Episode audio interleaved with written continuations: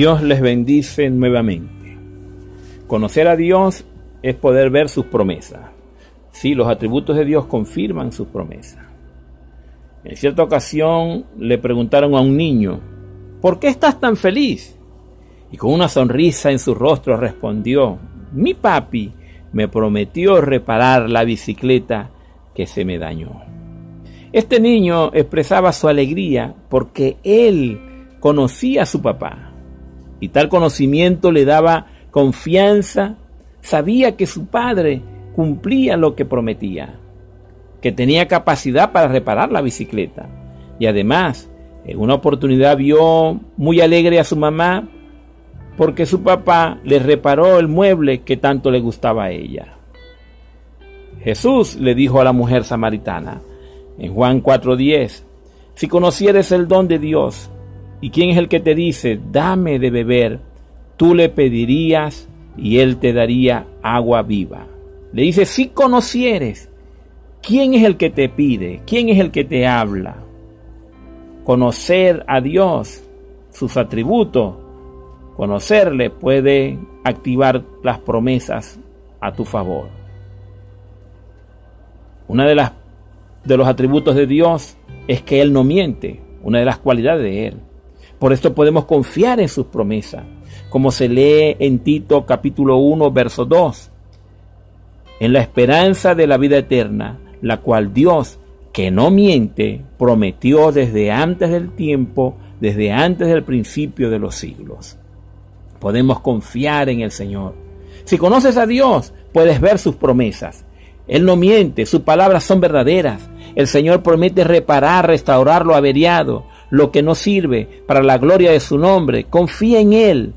Él sanará tu vida espiritual, tu cuerpo, tus finanzas, tu familia. El Dios de los cielos tiene promesas de restauración para ti. También conocemos de Dios que es todopoderoso. Según los teólogos, omnipotente. Esto me hace recordar lo leído en Génesis 17, en, en, un momento crucial de la vida de Abraham, en sus 99 años y su experiencia con Dios. El Señor le reitera el cumplimiento de sus promesas a Abraham, enfocado en dos aspectos. Número uno, conóceme, yo soy el Chadá, yo soy todopoderoso. Y número dos, le exige que sea una persona correcta, es decir, equilibrada. Leo en Génesis 17, 1 y 2. Era Abraham de 99 años cuando le apareció Jehová y le dijo, yo soy el Dios Todopoderoso. Anda delante de mí y sé perfecto.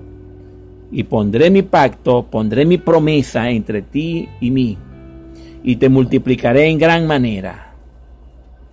El Dios, el Chadai de Abraham, es nuestro Señor es el Todopoderoso y tiene planes de bien para nosotros. Quiere darnos promesas transformando nuestra vida como transformó la de Abraham, multiplicarnos como multiplicó Abraham. Imposible para los hombres, pero lo que es imposible para los hombres, para el Señor, es posible. Dios no veía la condición de Abraham de 99 años, su cuerpo casi muerto. Dice Romanos 4:19, que su esposa aún ya anciana, infértil. Pero todo cambió porque Dios le dijo a Abraham, conóceme, yo soy todopoderoso. Tu realidad no es tu verdad, tu verdad es Dios y sus promesas. Él es el Chadai y va a restaurar y restaurará lo que tenga que restaurar para cumplir sus promesas en el nombre de Jesús. Amén y amén. Les he presentado si conoces a Dios, puedes ver sus promesas. Saber de Dios que no es un mentiroso y Él va a cumplir su promesa de restauración en tu vida. Además, conocer a Dios y su poder da la confianza que en Cristo todo es posible. Pero se preguntarán, ¿y cómo puedo conocer a Dios? En primer lugar, debes aceptar por la fe que Jesucristo es tu Salvador personal, reconciliándote con Dios por el poder de su sangre derramada en la cruz por ti, invitando a que venga a ti, dentro de ti por la fe, sane tu vida espiritual y a través del Espíritu Santo te dé fortaleza, guía por medio de la Biblia, la palabra de Dios. Y así conocerás más de Dios para ver sus promesas cumplidas en ti. Y en segundo lugar, mantener la fe en lo que el Señor ha dicho en su palabra, la Biblia. Veremos la gloria de Dios. Me despido hasta una nueva oportunidad con estas palabras. Dios sabe todas las cosas. Por su omnisciencia conoce tu pasado, tu presente y tu futuro. Así que puedes ir hacia el futuro confiado que el Señor está allí esperándote para cumplir sus promesas en ti.